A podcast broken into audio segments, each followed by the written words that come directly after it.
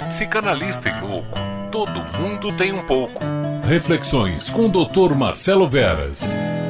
Olá a todos. Como não poderia ser diferente, eu gostaria de deixar hoje uma mensagem para todos que estão atravessando ainda como a ponta de enigma esse momento ímpar na vida de todos, que é a situação mundial da, da epidemia do Covid-19, o coronavírus, não é isso? Andando pelas ruas, com efeito, pelas lojas, circulando pelos canais de televisão, concluímos que finalmente a civilização conseguiu, produziu lá algo que fosse único e universal. Só que isso não foi nem um Deus, nem a paz universal, nem uma grande mensagem de amor, mas uma pandemia. É ela que ultrapassou ideologias de direita, de esquerda, ditadores gigantes da mídia, religiões, silenciou cidades, por exemplo, como Paris, Veneza, Nova York. Ou seja, em suma, parece que houve um abalo dentro da rapidez quase vertiginosa da vida do século XXI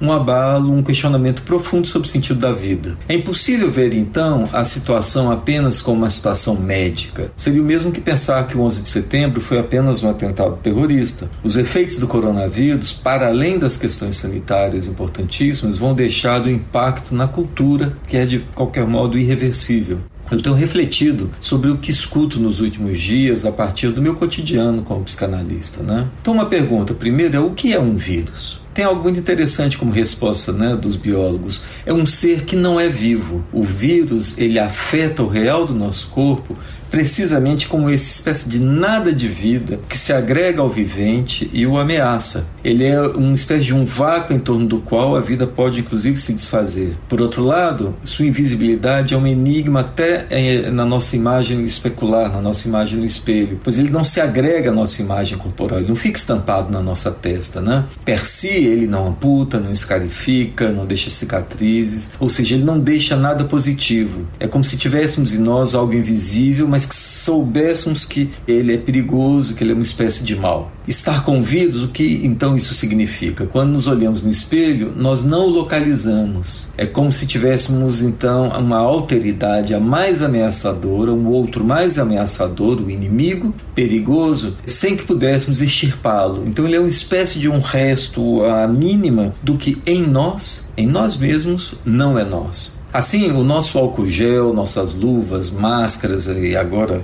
cada vez mais os procedimentos que curiosamente criamos para nos defender, eles fazem uma espécie de uma superfície imaginária que, ao separar, ao tentar nos separar desse vírus, confere uma inédita miragem de visibilidade ao real invisível desse vírus. Né? Somos quase capazes de vê-lo indo embora quando esfregamos o álcool em nossas mãos. Não vão faltar então telas de projeção. A pandemia atual, uma década após a SARS, já encontrou uma infinidade de séries de zumbis e mortos-vivos que ocorreram após grandes epidemias, né? Podemos lembrar, por exemplo, de Walking Dead. E essas séries, elas estão aí de zumbis e mortos-vivos exatamente para nos lembrar que essa hiperconectividade, esse homem frenético do século XXI, oculta um deserto crescente de experiências que realmente valham a pena ser vividas, que realmente sejam interessantes. Tamanha nossa imersão no universo de consumo, consumo, consumo, trabalho excessivo, postagens, internet, busca de um corpo bonito para o outro, narcisicamente, etc. Né? Por isso, em um mundo onde tudo é tão escancarado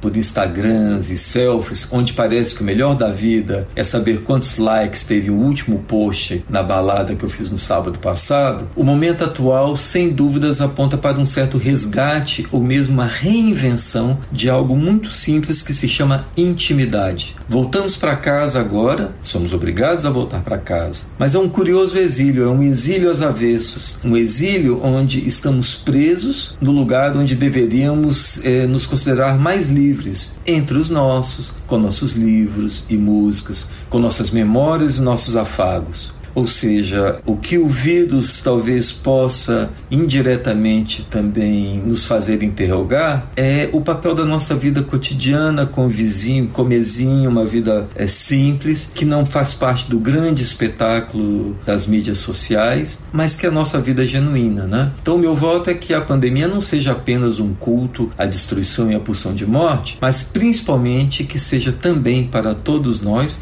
como a gente viu na Itália, com as músicas que cantavam nas janelas, que tudo também nos traga uma lição de vida. Ok, eu sou Marcelo Veras e até a próxima.